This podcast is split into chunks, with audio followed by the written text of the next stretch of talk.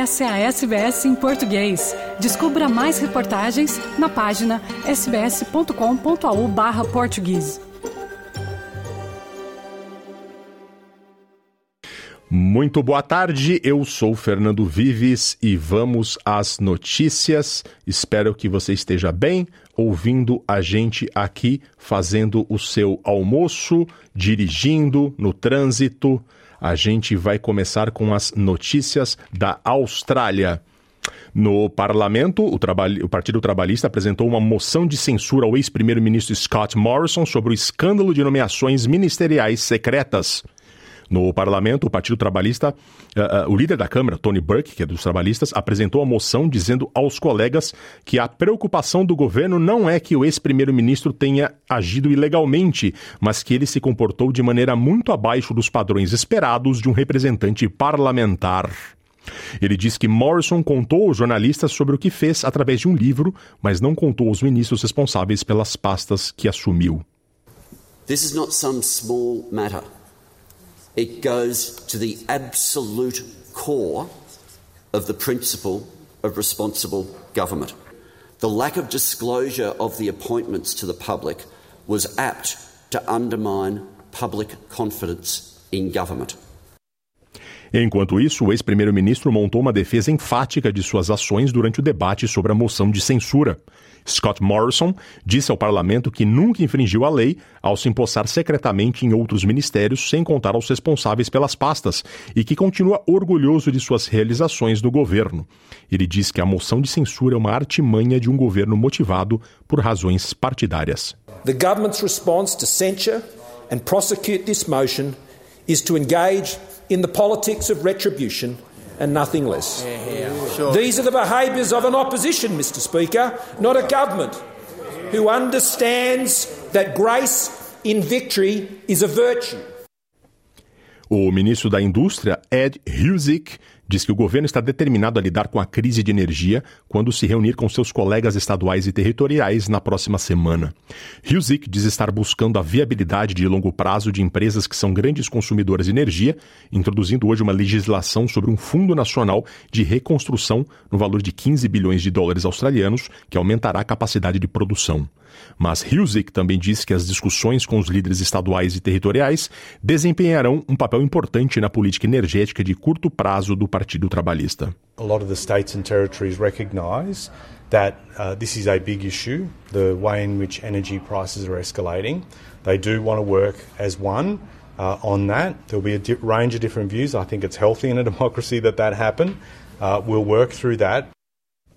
Os comentários do ministro da Indústria são relacionados a um possível anúncio do primeiro-ministro Anthony Albanese de um plano para limitar o preço do gás no atacado. Embora o anúncio ainda não tenha sido feito, o governo também deve exigir um fornecimento doméstico garantindo gás aos a partir dos produtores de gás, juntamente com a aplicação de um código de conduta obrigatório.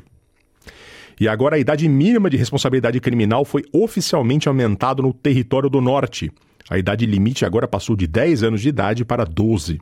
A aprovação da legislação pelo parlamento torna o território a primeira jurisdição na Austrália a suspender a idade mínima na qual uma pessoa pode ser considerada criminalmente responsável por delitos.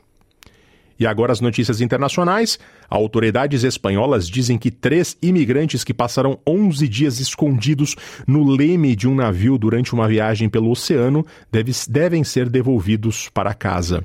Os três homens foram tratados em um hospital por conta da desidratação e hipotermia, depois de se esconderem no leme de um navio-tanque de 183 metros chamado Alitine II, em sua viagem de Lagos, na Nigéria, para as Ilhas Canárias, na Espanha. A assessora de imigração do governo regional das Ilhas Canárias, Texma Santana, diz que cabe ao operador do navio cuidar dos passageiros clandestinos. The legislation in this case indicates that a border procedure will be applied to the people and that the ship owner must be responsible for the return of these people to the point of origin from where the ship left if they do not apply for international protection or if they have any health exception. O navio, que navega sob bandeira de Malta, é de propriedade da Gardenia Ship Trade SA e administrado pela Astra Ship Management, com sede em Atenas, na Grécia, de acordo com um banco de dados público de remessas chamado Equasis. Um homem palestino foi morto a tiros depois de supostamente jogar seu carro contra uma mulher israelense, ferindo-a gravemente. O exército descreveu o incidente como um ataque deliberado perto de um assentamento na Cisjordânia, ao norte de Jerusalém. O homem é o quarto palestino morto em uma série de incidentes violentos ao longo do dia, os mais recentes derramamentos de sangue em uma crescente onda de violência entre israelenses e palestinos e crescentes tensões na região, menos de uma, menos de uma semana depois de um bombardeio em Jerusalém que matou dois israelenses. As autoridades dizem que a mulher ferida tem 20 anos e está em condição estável. E agora as notícias da Copa do Mundo. Começamos pelo Brasil. Uh, Aliás, perdão, antes das notícias da Copa do Mundo, a gente vai ver uma, ouvir uma notícia do Brasil, que é o número de hospitalizações por Covid-19 segue com tendência de alta em 20 dos 27 estados do país. As informações são da Rádio Agência Nacional de Brasília. A incidência de casos de síndrome respiratória aguda grave associada à Covid-19 mantém uma tendência de alta em todas as regiões do país, segundo o boletim Infogripe, divulgado hoje pela Fundação Oswaldo Cruz. O estudo informa que o crescimento das hospitalizações está presente em 20 das 27 unidades da federação e se concentra especialmente na população adulta e nas faixas etárias acima de 60 anos. Os dados epidemiológicos analisados pelos pesquisadores compreendem de 20 a 26 de novembro e apontam que a Covid-19 causou 71,3% dos casos virais de internação por síndromes respiratórias graves. A análise das últimas seis semanas mostra que os estados que não apresentam alta nas internações estão em situação de estabilidade. São eles Acre, Amazonas, Amapá, Espírito Santo, Mato Grosso, Rondônia e Tocantins. Nas demais unidades da federação, a tendência é de alta. O coordenador do Infogripe, Marcelo Gomes, recomenda que a população se proteja da exposição ao vírus SARS, com a utilização de máscaras adequadas em locais como transporte público, locais fechados ou mal ventilados, aglomerações e nas unidades de saúde. Ele orienta a preferir máscaras do tipo N95 ou PFF2, que são mais eficazes no bloqueio do vírus.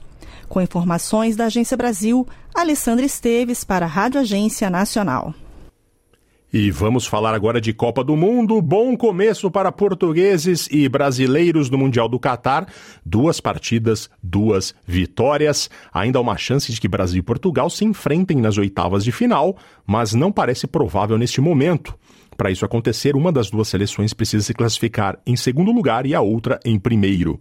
Se isso não ocorrer, o único confronto possível entre ambos seria numa hipotética final. Já a seleção brasileira tem novo desfalque para o jogo contra Camarões. Depois de Neymar e Danilo, agora foi a vez do lateral Alexandro estar vetado para o jogo contra Camarões na última rodada da primeira fase da Copa do Mundo. O médico Rodrigo Lasmar explicou a situação do jogador.